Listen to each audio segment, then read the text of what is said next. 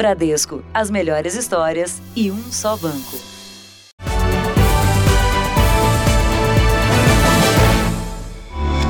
Bradesco, as melhores histórias e um só banco.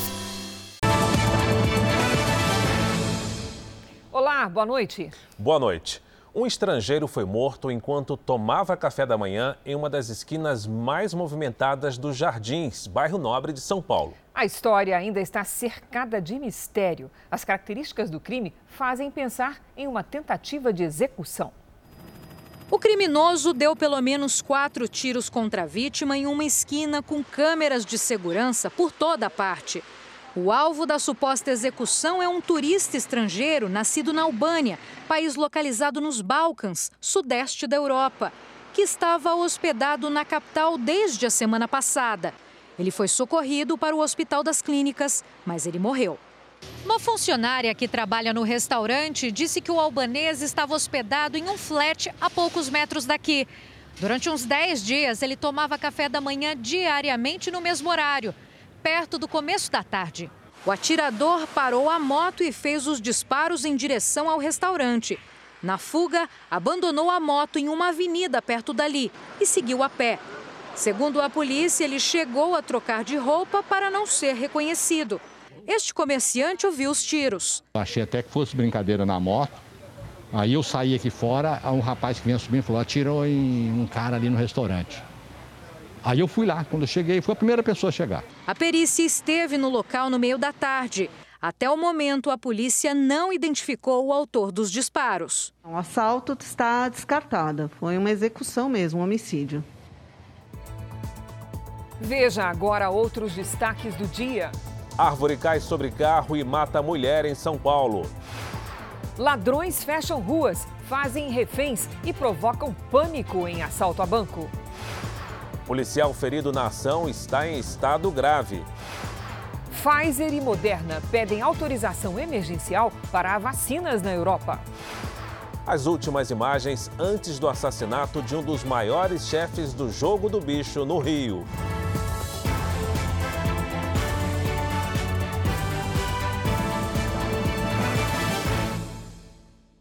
Oferecimento: Bradesco, as melhores histórias e um só banco.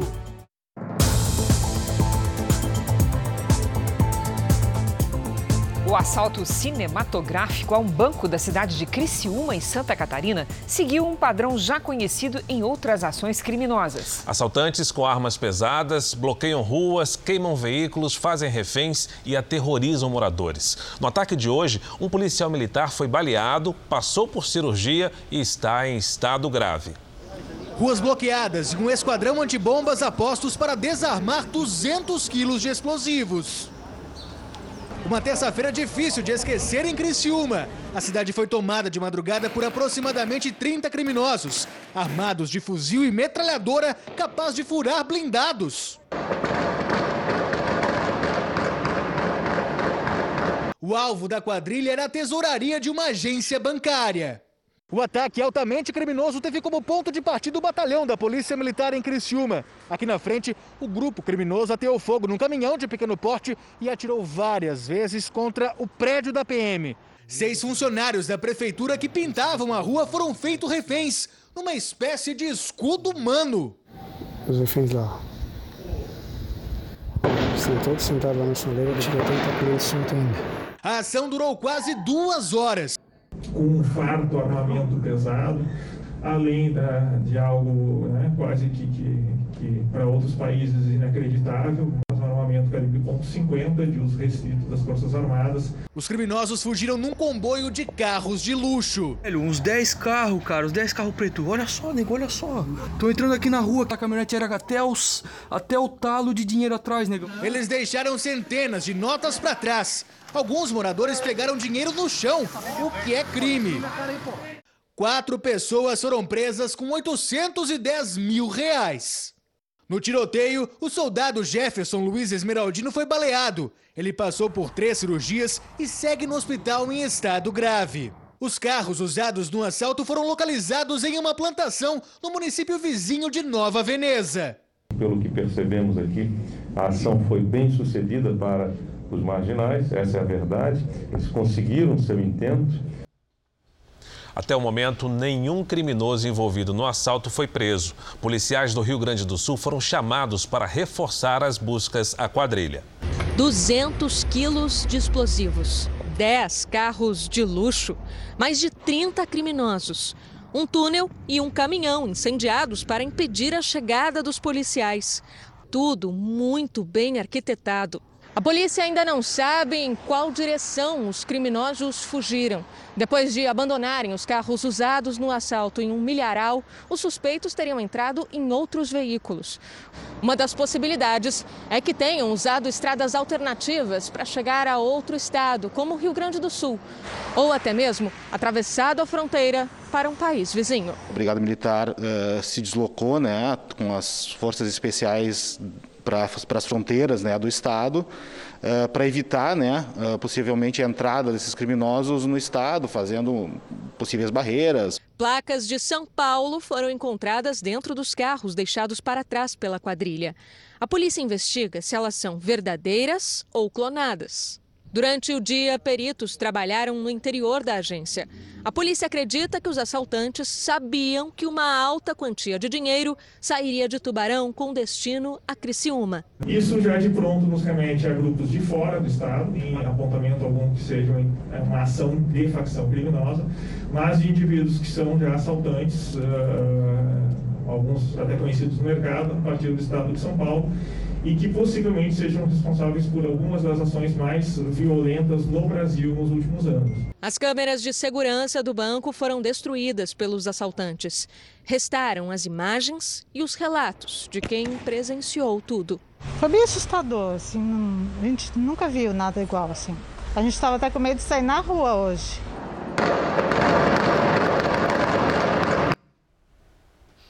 Ataques muito semelhantes também aconteceram em um estado vizinho a Santa Catarina. Em Floraí, no norte do Paraná, ladrões explodiram duas agências. O grupo possivelmente tinha informações privilegiadas sobre o funcionamento dos bancos. A quadrilha chegou a Floraí, a 500 quilômetros de Curitiba, durante a madrugada. Com um carro roubado, os bandidos deram marcha ré e quebraram a vidraça de uma das agências. As câmeras de segurança mostram pelo menos três criminosos. Enquanto alguns arrombam a agência, um deles rende o morador que passava. O motorista dessa caminhonete que aparece nas imagens passou por momentos de terror. Mandaram eu desviar pela rua de baixo lá e ir embora. E eles estavam começando a ação ali, que era fuzil, metralhador, essas coisas assim, armas bem grandes, todos encapuzados, não dá para ver nada. A quadrilha jogou pregos na estrada que dá acesso à cidade para dificultar a chegada da polícia e conseguiram fugir. Eles conseguiram provavelmente fugir é, por outro caminho que nós, nós não estávamos vindo, né? O carro usado por eles foi encontrado abandonado em uma cidade vizinha. Esses vídeos foram gravados por moradores durante a madrugada e mostram o rastro de destruição deixado pela quadrilha. Os bandidos só conseguiram levar o dinheiro de uma das agências. Isso porque na outra a dinamite falhou e eles não tiveram acesso ao cofre. Não foi divulgado o valor roubado. A polícia suspeita que o grupo tinha acesso a informações privilegiadas, porque agiu justamente no dia em que os bancos tinham recebido dinheiro para fazer os pagamentos dos salários dos funcionários da prefeitura da cidade. Em princípio, a Polícia Militar do Paraná não vê relação deste crime com o roubo em Criciúma, Santa Catarina. Você vai ver agora novas imagens dos últimos momentos antes do assassinato de um dos maiores chefes do Jogo do Bicho no Rio de Janeiro. Nove pessoas estavam na cena do crime, entre elas a mulher do contraventor. Dentro do helicóptero estão o piloto, o contraventor e a mulher dele. São os últimos dois minutos de vida de Fernando Inácio. O relógio da câmera está com a configuração errada, por isso meio-dia aparece como meia-noite. Faltam seis minutos para uma da tarde do dia 10 de novembro. O genro de Castor de Andrade desembarca sozinho da aeronave e está em um carro de golfe que o levará ao estacionamento. São poucos metros até o carro. Repare no relógio: meio-dia e 56 minutos e 15 segundos. Daqui a 12 segundos, o contraventor estará morto. Os assassinos estão escondidos atrás desse muro. O carro preto blindado é o do contraventor. São pelo menos 10 tiros. Um dos disparos atinge o chão. Outros estouram os vidros da recepção. Lá dentro, quatro pessoas tentam se proteger. Uma outra câmera mostra um segurança do heliponto se aproximando do local do crime. As imagens fazem parte de um arquivo de 64 câmeras que permitiu à polícia reconstituir a execução de Fernando Inácio. Pelo menos nove pessoas estavam próximas à cena do crime, entre elas a mulher do contraventor, considerada testemunha importante na investigação. Os quatro suspeitos de assassinar Fernando estão foragidos. São três policiais militares e um matador profissional. Dois PMs que estavam na ativa, um de São Paulo e outro do Rio, também vão responder por crimes de deserção. A quadrilha foi identificada por câmeras de segurança. As armas do crime foram apreendidas e periciadas. Ainda não foram descobertos o mandante e a motivação do assassinato. Depois da morte de Castor de Andrade, há 23 anos, familiares disputam de forma violenta o controle da contravenção no Rio de Janeiro. Após o assassinato, a empresa onde ocorreu a morte de Fernando resolveu aumentar os muros por medida de segurança. Agora o seu bolso. Nossa próxima reportagem é sobre dicas para economizar com energia elétrica. É já está valendo a bandeira vermelha, né, Sim. Fara? Portanto, isso pode deixar a conta de luz muito mais cara. Aponte a câmera do seu celular para o nosso QR Code e confira sete medidas para que esse aumento não pese no seu bolso. Desliga tudo. É hora de economizar. Não sobrecarregar o bolso. Foi o que a Simone fez logo no primeiro dia do aumento da energia elétrica. As dicas ela transmite pela internet. Vale até abrir mão do conforto. Se tiver muito quente no dia, vamos banhar no banho frio, né? Para economizar. Se a gente tinha uma rotina de lavar roupa todos os dias por conta da quantidade de roupa suja, agora vai ter que lavar aí de dois em dois dias e acumular roupa e lavar roupa o dia todo. O Instituto Brasileiro de Defesa do Consumidor aconselha o uso de equipamentos que gastam pouca energia e lançou uma ferramenta virtual que ajuda na escolha de aparelhos mais eficientes. Ali você consegue comparar dois equipamentos, por exemplo, é, mesmo que um seja mais caro, mas de repente ele pode ser mais econômico e valer a pena no longo prazo. Segundo a Agência Nacional de Energia Elétrica, o aumento na conta de luz aconteceu por causa do elevado consumo de energia dos últimos meses e da seca, que diminuiu os níveis dos principais reservatórios de água do país. Por isso, as usinas termoelétricas, que são mais caras, precisaram ser acionadas. Com a nova bandeira vermelha nível 2, será cobrado a mais na conta o valor de pouco mais de R$ 6,00 por cada 100 kWh consumidos. O consumo médio do brasileiro, ele gira em torno de 152 kW é, por mês. O consumo médio hoje, né, estaria em 107, 108 reais mais ou menos essa conta de luz. Ela vai passar para 117, 118 reais. Segundo a professora, o impacto será sentido em toda a economia, com aumentos em efeito cascata. Por isso, a Simone, que é especialista em assuntos do lar, sugere o uso da criatividade até na hora de preparar a ceia de Natal. Peru e o Chester vai aumentar sua conta de energia, porque é 5 horas no, no forno elétrico, né? Aí você imagina, vamos aí pensar em outras receitas mais fáceis, um peixinho frito, um camarãozinho empanado, um camarãozinho ao molho branco. Receita é o que não falta, e economia a gente precisa ter. Falar de outro assunto agora. Você sabe aquele teste para diagnosticar a Covid-19 que todo mundo diz que é invasivo, desconfortável? Ou se sei, aquele do cotonete que vai lá no seu cérebro Incomoda que colhe demais material do nariz e da garganta, o PCR. Exatamente. E a USP desenvolveu um método tão eficaz quanto esse, mas que retira o material apenas da língua. E o melhor, o próprio paciente pode recolher a saliva. As amostras de saliva já estão sendo preparadas para o teste. O material foi retirado da boca do paciente com suspeita da Covid-19. O Laboratório de Genoma Humano e Células Tronco da USP em São Paulo adaptou para o coronavírus a técnica desenvolvida nos diagnósticos de dengue e zika. O novo teste pela saliva não detecta os anticorpos de pessoas já recuperadas da doença, mas sim o próprio vírus.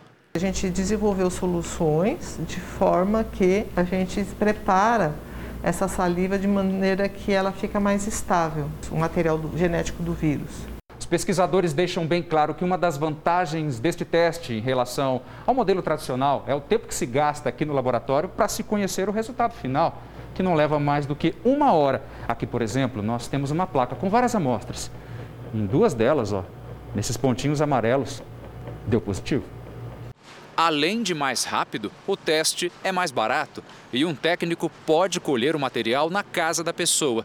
Um dos objetivos do projeto é oferecer o teste em locais com pouca infraestrutura para coleta e análise.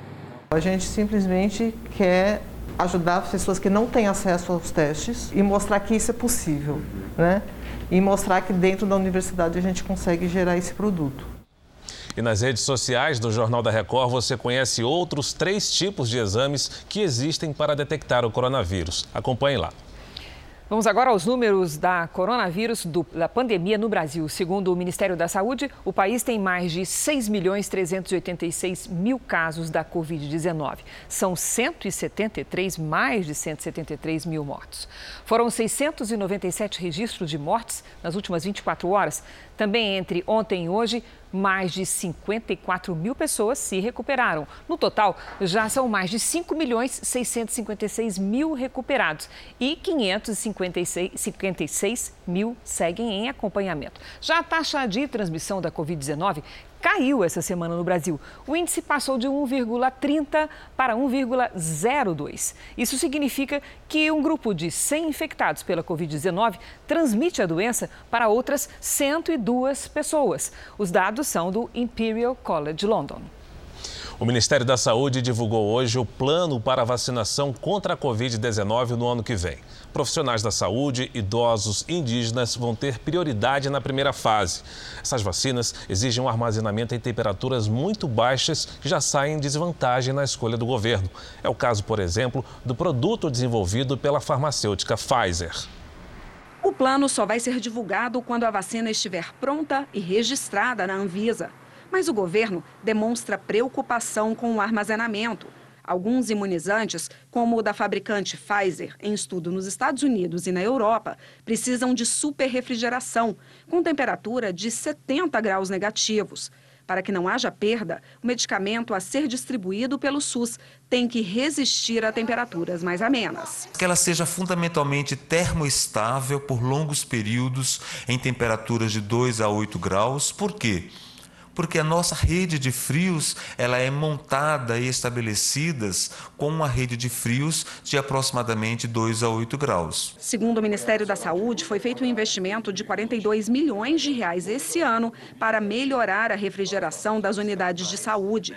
Hoje, são 38 mil salas de vacinação no país mas esse número pode chegar a 50 mil. Técnicos da Anvisa estão na China para vistoriar empresas que desenvolvem vacinas contra a Covid-19, entre elas a Sinovac, que tem parceria com o Instituto Butantan de São Paulo. Agora há pouco, o Ministério da Saúde informou por meio de uma nota que a previsão do governo é dividir a vacinação em quatro etapas. Primeiro, serão vacinados os profissionais da área de saúde, idosos com mais de 75 anos, idosos com mais de 60 anos que moram em asilos e os índios. Na segunda etapa, serão os idosos entre 60 e 74 anos. A terceira fase serão imunizadas as pessoas que têm doenças renais e cardiovasculares. E na quarta etapa, professores, policiais e presidiários. Com esse plano, cerca de 110 milhões de brasileiros terão sido imunizados com duas doses. A gente quer vacinar grupos prioritários, porque esses grupos prioritários têm mais risco em desenvolver complicações e eventualmente óbitos pela doença. Né? E vacinar populações que estão mais expostas ao vírus e à transmissão do vírus. As farmacêuticas Pfizer e Moderna, que são concorrentes, solicitaram autorizações de emergência para começar a vacinação na Europa. A Agência Europeia de Medicamentos vai analisar os dados de qualidade, segurança e eficácia das vacinas desenvolvidas pelas duas. A expectativa é que os resultados sejam divulgados entre 29 de dezembro e 12 de janeiro. O processo será mais rápido porque a Agência Europeia já estava recebendo dados parciais das duas vacinas desde o início dos testes. Documentos secretos do governo chinês revelam que o país omitiu casos de coronavírus e tirou a importância da doença antes dela se espalhar pelo mundo. O relatório de 117 páginas foi produzido por autoridades de Hubei, província onde o vírus foi detectado pela primeira vez. E divulgado por uma fonte não identificada do governo chinês a uma emissora de TV americana. O documento mostra que a China não revelou dados precisos sobre o coronavírus no início do surto da doença no país e demorou 23 dias para diagnosticar pacientes confirmados com o vírus. Em 10 de fevereiro, por exemplo, a China anunciou 2.478 novos casos confirmados da doença. Mas os documentos mostram que nessa data, 5.918 pessoas foram infectadas, mais que o dobro do que foi divulgado. O vazamento desses dados acontece em um momento que a China é obrigada a cooperar com a Organização Mundial de Saúde, que investiga a origem da pandemia. Confrontados pelos Estados Unidos e outros governos ocidentais, a China negou diversas vezes ter ocultado informações relacionadas ao vírus. Mas o relatório comprova que diversos erros ou omissões intencionais foram cometidos. Até o momento, o governo chinês não se pronunciou sobre a denúncia. Veja a seguir: corpo em padaria que continuou aberta era de um morador de rua. E também árvore cai sobre carro e mata uma mulher em São Paulo.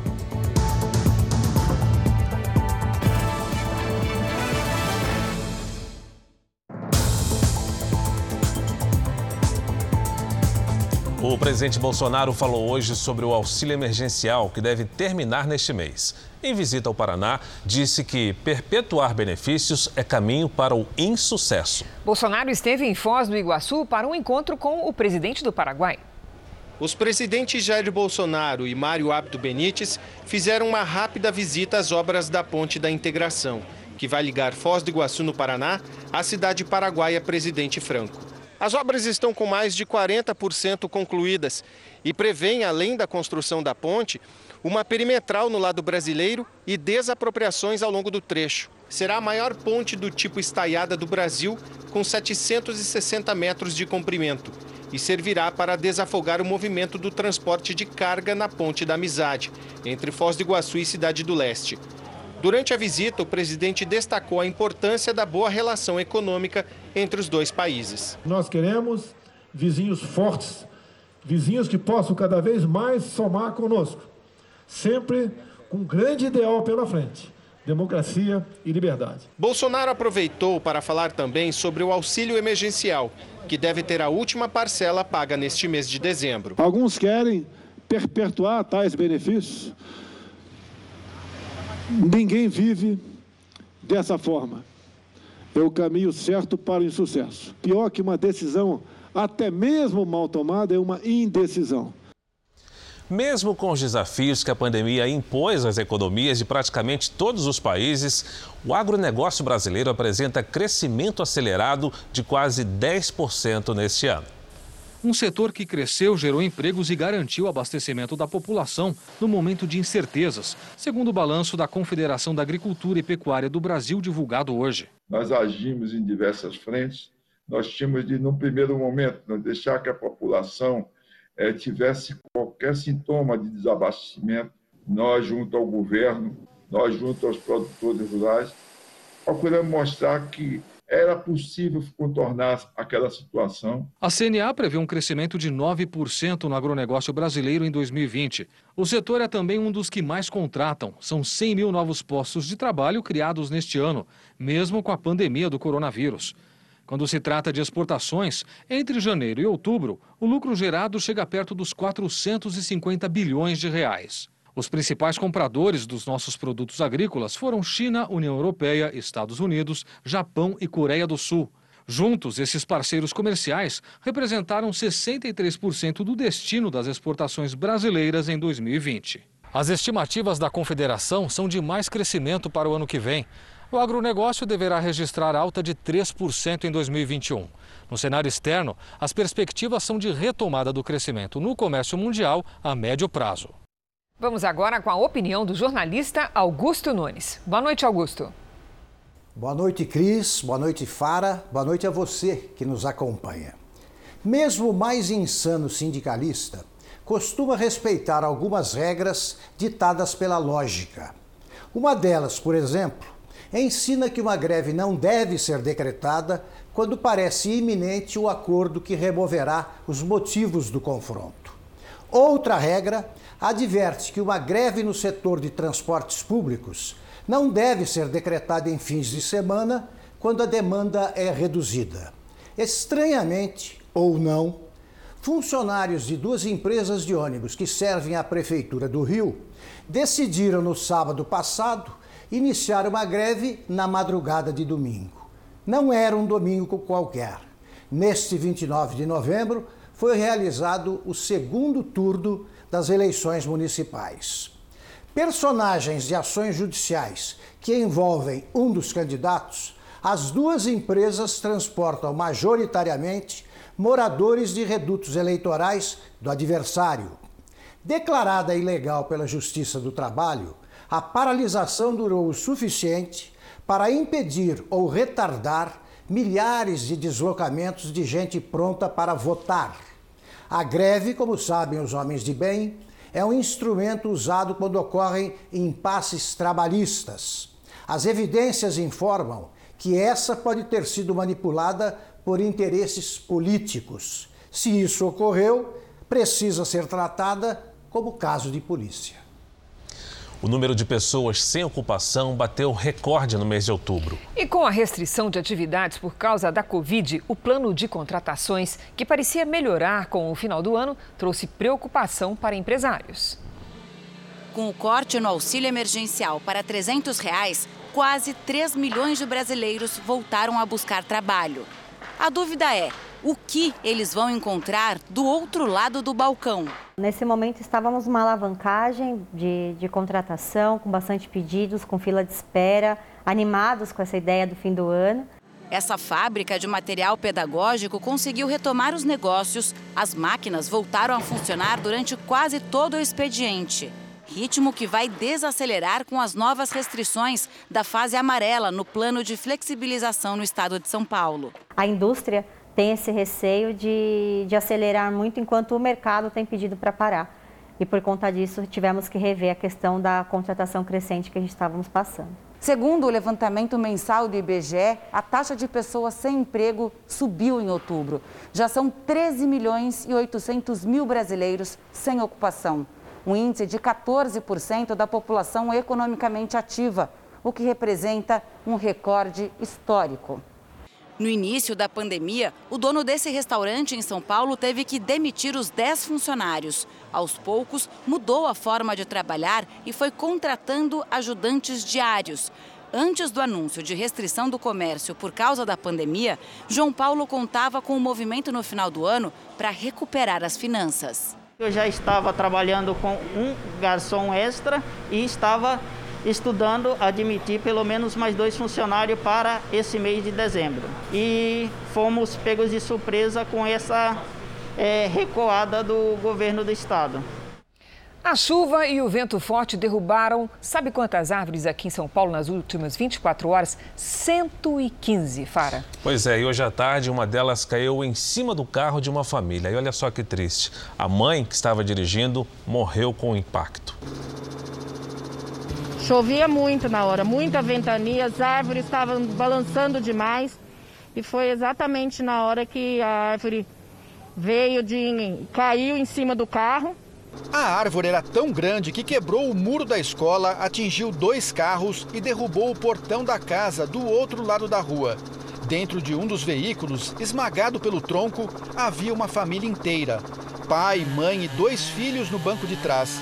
A menina de 8 anos conseguiu sair do carro pela janela para pedir ajuda. Aí ela falava: "Moça, me socorre, me ajuda, minha família está toda dentro do carro". Quando eu cheguei lá, o pai dela estava conversando consciente, o irmão dela conversando consciente. Mas eles estavam presos na ferragem, né? Os bombeiros chegaram rápido e começaram a cortar a lataria para tirar a família. Primeiro o filho de 10 anos, depois o pai que estava no banco do passageiro. Ele estava bastante ferido e foi levado para o hospital de helicóptero. A mãe, que estava ao volante, não resistiu ao impacto e morreu no local. Bombeiros e Defesa Civil levaram mais de três horas para serrar e retirar o que restou da árvore. Este homem, que mora na casa em frente, diz que era comum a queda de galhos e que já havia reclamado na escola sobre o risco. A gente reclamou pelos galhos que já estavam caindo, muitas vezes caiu em cima de alguns carros na rua, caiu então a gente estava preocupado com isso. Não haviam alunos no momento da, da, da, da, queda. Nós estamos nesse momento apenas algumas escolas com atividades. Essa escola não estava com atividade presencial. O temporal foi tão forte no bairro que várias árvores caíram. Esta é outra quase do mesmo tamanho, que caiu a duas quadras de distância. Por sorte, não tinha ninguém passando no momento da queda. E aqui a gente pode ver que a situação por dentro do tronco não é boa. Olha só, a impressão é que a madeira está podre. Olha só, olha a diferença da parte boa, bem clara, e essa parte aqui escura, onde está podre. O helicóptero da Record TV flagrou pelo menos cinco árvores caídas em São Paulo. Até a rede elétrica pegou fogo em uma das quedas. Na Avenida 23 de Maio, uma das vias mais movimentadas da cidade, uma árvore caiu em cima de um motoqueiro.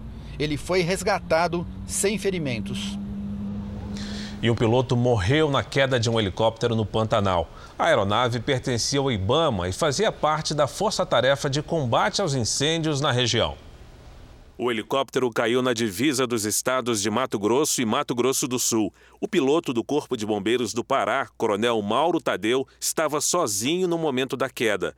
O acidente foi ontem à noite. O corpo do piloto só foi localizado hoje em meio aos destroços. A aeronave era usada para pegar água em um rio e lançar sobre focos de incêndio. Uma perícia deve indicar a causa do acidente. A investigação sobre a morte de uma mulher que caiu da cobertura de um prédio de luxo em Belo Horizonte parece ganhar um personagem novo a cada dia. O irmão do cantor sertanejo Eduardo Costa, Wellington Costa, prestou depoimento hoje sobre o assunto. Ele também estava no local no dia em que a administradora de imóveis, Ilma Balsamão, morreu. O cantor fazia um show no apartamento do empresário Gustavo Veloso no momento da queda.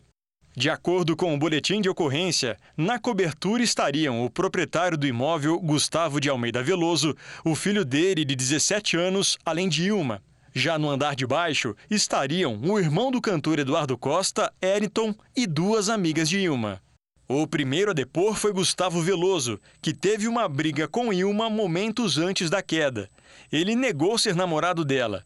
A administradora de imóveis apenas prestaria serviços a ele, mas os dois teriam um relacionamento casual. No dia da queda, Ilma teria sido chamada para uma reunião de negócios. Não, não era uma festa. Gustavo ele tem o hábito sempre de fazer almoço às sextas. E esse almoço, por uma situação que era uma sexta-feira, que estava um dia ensolarado, que tinha piscina, e aí esse almoço ele se delongou. Já o filho do empresário informou no boletim de ocorrência que Ilma era sim namorada do pai. Quando os dois começaram a briga, o jovem passou a gravar a discussão com o um celular. O adolescente contou que Ilma pegou o telefone, jogou o aparelho no chão e em seguida pulou do prédio. Os detalhes do depoimento não foram divulgados. A polícia deve ouvir nos próximos dias as outras pessoas que estavam no apartamento. A família Dilma não acredita na versão de suicídio. Você vai conhecer agora quem era o homem por trás de uma cena triste e polêmica que viralizou na internet. As imagens mostravam um corpo coberto por um plástico preto dentro de uma padaria que continuou funcionando normalmente no Rio de Janeiro. Carlos Eduardo Pires, carioca, 40 anos. Pouca gente sabia o nome. O vídeo dos últimos momentos com vida foi divulgado hoje.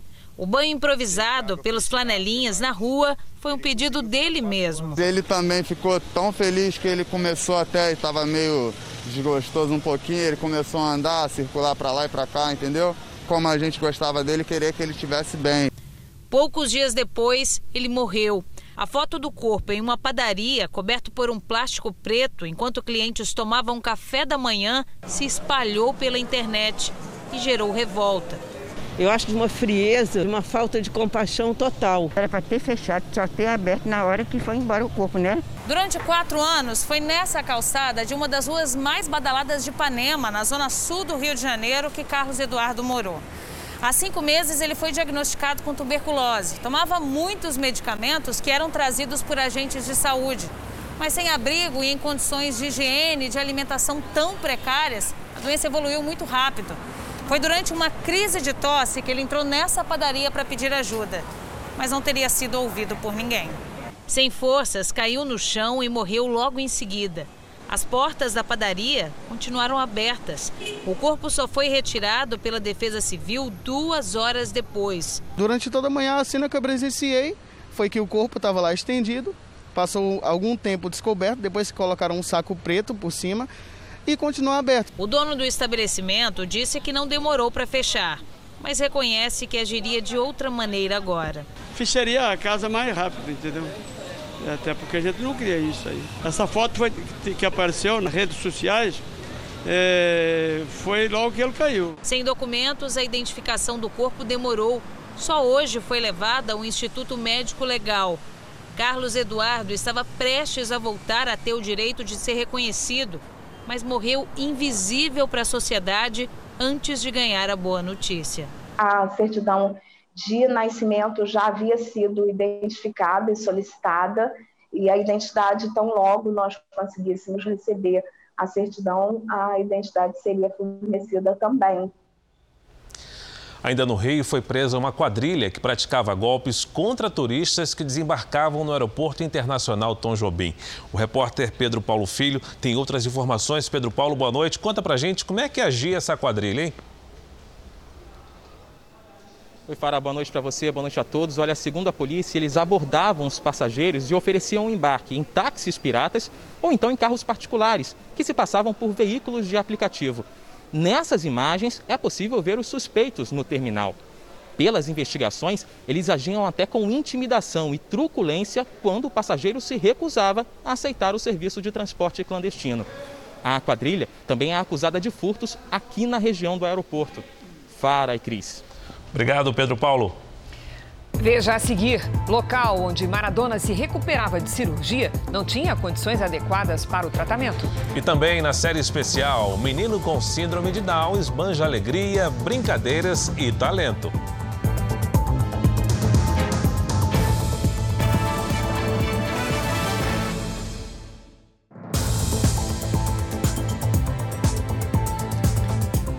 Pandemia, cresceu o número de pessoas endividadas que não conseguem pagar as dívidas. É, mas não é preciso perder o sono por conta disso, não. Existem maneiras de renegociar as dívidas e conseguir até algum alívio financeiro. Um carnê de financiamento atrasado desde agosto. Este outro, a mesma coisa, mais 11 parcelas de um outro refinanciamento, três boletos bancários sem falar do cartão de crédito e do cheque especial estourados, além da cobrança das mensalidades da faculdade da esposa. São as contas de quem perdeu o emprego e se perdeu nas dívidas. Tem ideia do valor da dívida? Ixi, acho que passa dos 80 mil, hein?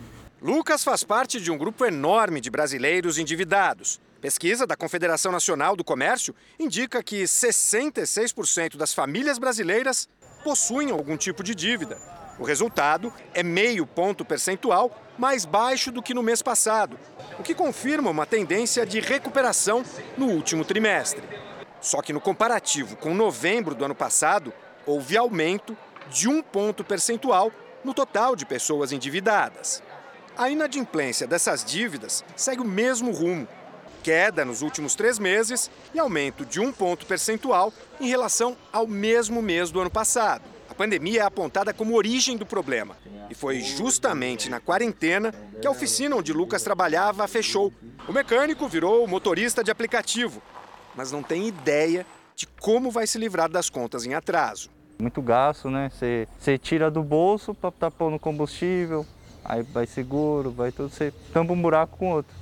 Feirões de renegociação de dívidas, como esse da Serasa, que já fechou cerca de 3 milhões de acordos pelo país desde o início do mês, são uma boa alternativa. O momento é muito propício para essas pessoas renegociarem as dívidas, renegociarem taxa de juros, prazo de pagamento é, e evitarem ficar inadimplente. Manuel vai para casa mais leve. Os quase 10 mil reais em dívidas do cartão caíram para 5 mil parcelados. É bom se livrar das dívidas? Qual é a sensação? Alívio, muito bom, cara, excelente.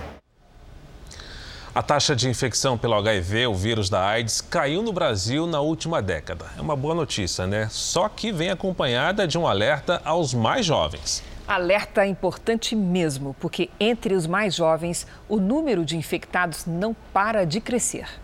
Edson tinha 40 anos quando soube que é soropositivo. Eu tive um pouco de maturidade quanto a isso por ser profissional de saúde só por isso, mas o, o que sofre, o que passa lá dentro da gente e aquele susto, acho que é igual para todo mundo. O enfermeiro é um dos 38 milhões de pessoas que convivem com HIV no mundo. 920 mil são brasileiros. A boa notícia é a queda na taxa de infecção aqui no país de 2012 para cá, quase 20%. Se existisse um túnel do tempo e a gente voltasse para os anos 80, veríamos muitas semelhanças com o período que vivemos atualmente. Assim como o coronavírus, o HIV era novo, misterioso, sem cura ou tratamento. Hoje, ainda não existe vacina, mas os tratamentos evoluíram muito. Para muitos jovens, o problema já não causa tanto medo como antigamente. E é justamente aí que está o perigo. As gerações que viveram o início da AIDS convivem hoje com outras que não passaram pela fase mais assustadora da doença.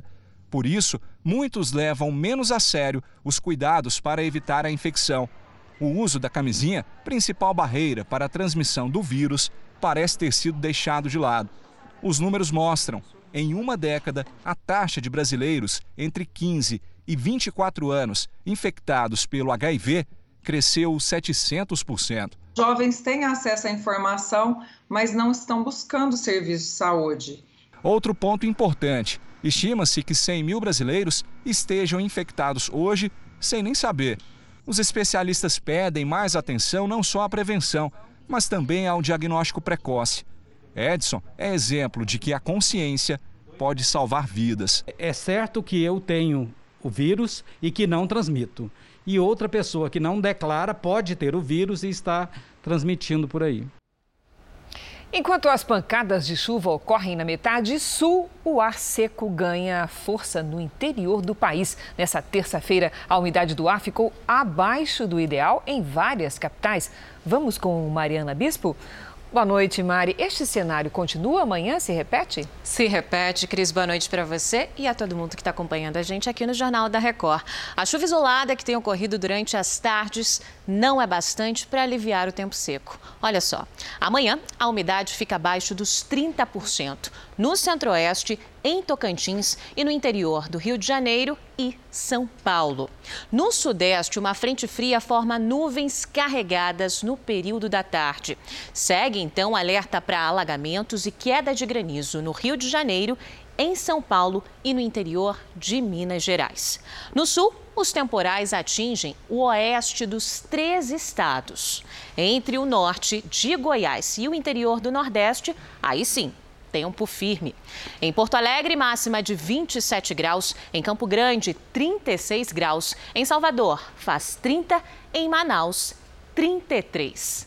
No Rio de Janeiro e aqui em São Paulo, o dia vai ser com cara de verão. Sol, pancadas. Máximas ficam então 32 graus no Rio de Janeiro e 29 graus aqui em São Paulo.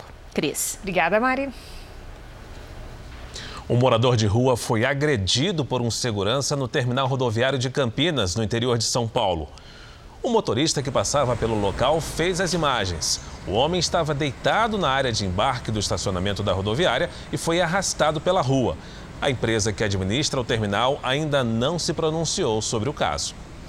A Polícia Federal encontrou um galpão que armazenava grande quantidade de cocaína na Baixada Fluminense.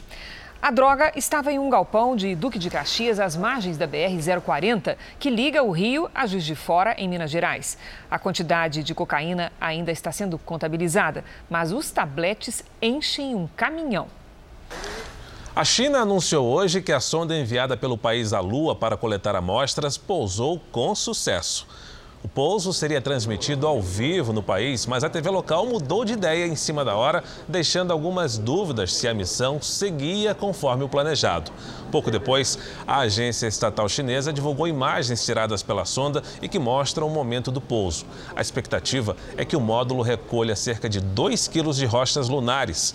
O pouso na Terra deve acontecer até o final do mês. O procurador-geral e secretário de Justiça dos Estados Unidos, William Barr, afirmou em uma entrevista que o Departamento de Justiça do país não encontrou provas de fraudes generalizadas que pudessem ter alterado o resultado das eleições presidenciais. Dois advogados do presidente Donald Trump disseram, em resposta, ter evidências de fraudes sistêmicas em ao menos seis estados. Um grupo composto de senadores dos partidos Democrata e Republicano propôs uma nova ajuda financeira à economia dos Estados Unidos. Os senadores trabalharam juntos durante semanas. O objetivo é aprovar o projeto de lei que permite novos gastos do governo até o dia 11 de dezembro, antes do recesso de Natal. A proposta tem um valor equivalente a quase 5 trilhões de reais. O plano inclui auxílio para pequenas empresas, pagamentos de aluguel, investimentos em transporte público e na área da saúde, com foco no programa de vacinação. A medida propõe ainda um auxílio semanal por quatro meses aos desempregados. Mais de 11 milhões de americanos que perderam o emprego durante a pandemia estão prestes a ficar sem o benefício. Essa semana, o Jornal da Record faz a você um convite para ajudar no desenvolvimento de crianças com deficiência intelectual. Na reportagem especial de hoje, você vai conhecer o Leonardo, um rapaz com síndrome de Down que é a alegria da família.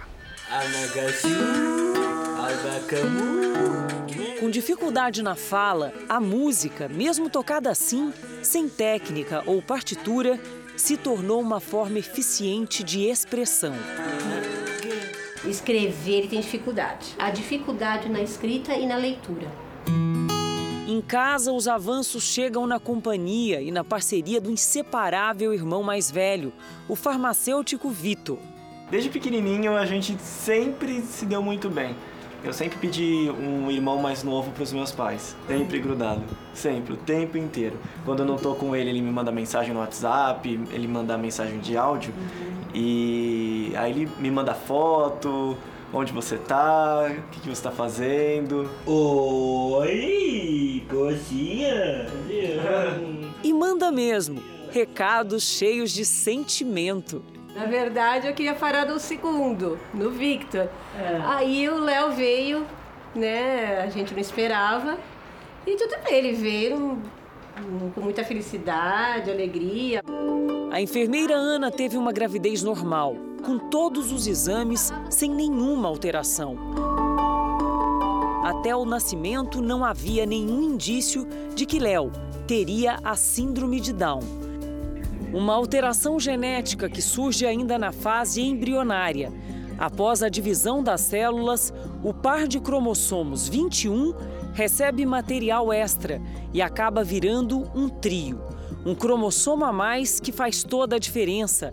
Além de mudanças nas características físicas, a síndrome também compromete o desenvolvimento intelectual. O DNA ele é formado por uma fita que tem umas sequências de letras. Tá?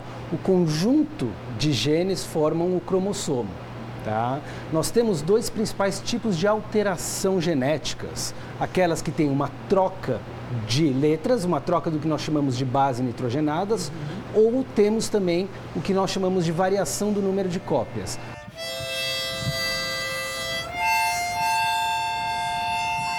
Começou a falar depois de uns quatro anos. A andar mesmo, ele começou a andar com dois anos de idade também. Não teve preconceito? Não teve. Coisa de 20, 30 anos atrás. 30 anos, as crianças eram escondidas, né?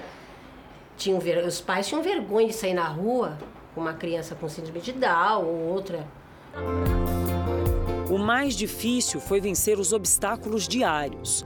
O aprendizado de uma criança com deficiência intelectual desafiado por métodos de escolas tradicionais. Na escola regular, eu achei que ele não estava aprendendo, não estava absorvendo nada.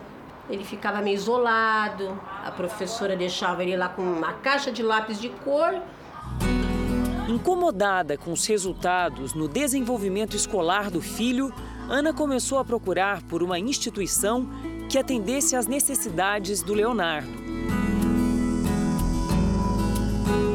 Foi aí que eles conseguiram uma vaga nessa escola para alunos com deficiências intelectuais, que faz parte da Associação Brasileira de Assistência e Desenvolvimento Social, a ABADES. Ele desenvolve de outro jeito, ele gosta de música, ele gosta de dançar. Ele sabe dançar, ele tem ritmo. Ele sempre tem esse lado artístico. Mesmo tímido, no começo da conversa, quando o assunto é música, Léo não disfarça a alegria e a ansiedade. Ele é bom de música? Ah, bom sim. As fotos da escola mostram o interesse do Léo pelo universo do teatro, da música. O palco onde ele encontra sua tribo, seus talentos nós focamos mais na, na parte, no desenvolvimento dele como um todo, pra né? Vida. Que isso para a vida, que ele seja é, independente para a vida, né? Então é muito importante que ele leia, sim, que ele escreva o próprio nome, sim. Porém, é importante que ele consiga conviver em sociedade.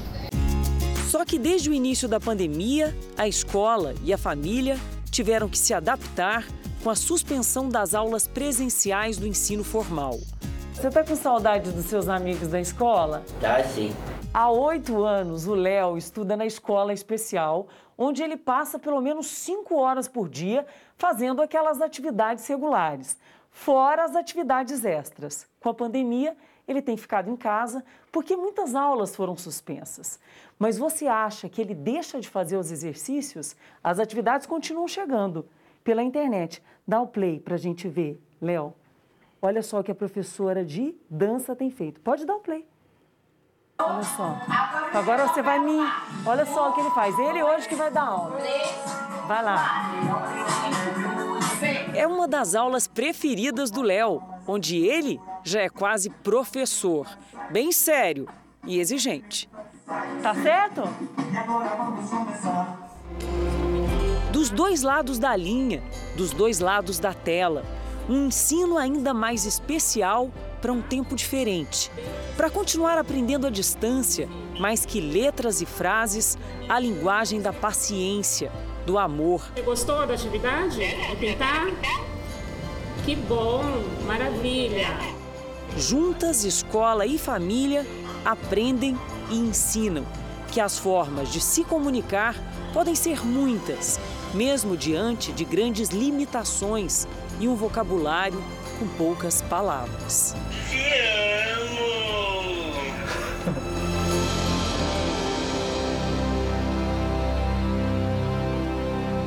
Abração para você, Léo. E você que nos assiste pode ajudar outras crianças a ter o mesmo acompanhamento que o Leonardo tem. Veja como participar da campanha da Abades. Quem quiser ajudar, pode entrar nessa corrente do bem e doar o valor que você puder. É só ligar para 0500 508 0707 para doar 7 reais. 0500 508 0720 para doar 20 reais. 0500 508 0740 para doar 40 reais. Ou você pode doar qualquer outro valor através do site que está na tela. Se preferir, aponte o seu celular para esse QR Code e você vai ser direcionado para a doação. Ajude a Abades a construir uma sociedade mais inclusiva. Abrace essa causa. Abrace a Abades. A investigação sobre a morte de Diego Maradona revelou que o local onde ele morava não tinha condições médicas para um tratamento adequado. Segundo depoimentos, Maradona estava num quarto pequeno com um banheiro químico. Sem estrutura para atender alguém com a saúde debilitada. De acordo com enfermeiras, ele teria caído e batido a cabeça dias antes de morrer. O médico de Maradona, que teria sido expulso da casa pelo próprio ex-jogador, está sendo investigado por homicídio culposo, sem intenção e por negligência. Ele entrou hoje com um pedido de isenção, uma espécie de habeas corpus preventivo para impedir sua prisão. Jornais argentinos revelaram que o coração de Maradona foi extraído para autópsia. Os peritos ainda coletaram sangue e urina para descobrir se havia rastros de drogas e álcool no corpo do ídolo argentino. Gente, olha que história bacana essa. Hoje foi um dia especial na vida de um ex-presidiário. Ele aprendeu um ofício dentro da cadeia e, em liberdade, fez um curso e se formou. E agora o nosso personagem é barbeiro profissional com diploma e tudo. Olha o que ele faz com a tesoura e com o pente. Habilidade descoberta atrás das grades. Júlio aprendeu a cortar cabelo durante os 17 anos em que esteve preso. O vão do viaduto virou barbearia. Aos poucos, Júlio foi fazendo o nome e ficando conhecido aqui na região. Ele atende em média 10 pessoas por dia para cortar cabelo e fazer a barba. O pagamento fica a critério do freguês. Toda vez que corta cabelo comigo, me dá 20 reais. Olha o cabelo dele como que eu deixo também. Eu faço navalhado, faço desenho, entendeu? Freestyle, muitos outros. Agora, quem não tem condição, me dá cinco. Tem uns que vem me dar aqui, às vezes eu nem quero receber. O salão improvisado virou motivo de orgulho. De cliente em cliente, o ex-presidiário foi ganhando amigos, se tornou admirado pela força de vontade e empenho e chamou a atenção de outros profissionais da área. De um deles, foi presenteado com um curso para garantir que ele continue crescendo e não volte nunca mais para o lugar que já tirou tanto dele. No começo, eu pensei que ia ser apenas mais um rapaz que eu poderia ajudar. Mas depois, quando ele começou a me contar as histórias deles, eu vi que realmente a força de vontade dele ia ser muito além do que eu poderia imaginar. E hoje foi dia de formatura com direito a diploma e tudo. O certificado que marca uma nova vida. É um dia muito feliz, extraordinário, porque o que eu mais queria era conseguir um diploma verdadeiro, de curso feito, para colocar aqui, para levar segurança para o meu cliente. Porque eu aprendi que o cliente está em primeiro lugar. Aí você conquistou o cliente por toda a vida. E o Jornal da Record termina aqui. Essa edição de hoje na íntegra e também a nossa versão em podcast são no Play Plus e em todas as nossas plataformas digitais. E à meia-noite e meia tem mais Jornal da Record. Fique agora com a novela Amor Sem Igual. A gente se vê amanhã. Até lá. Uma excelente noite para você e até amanhã.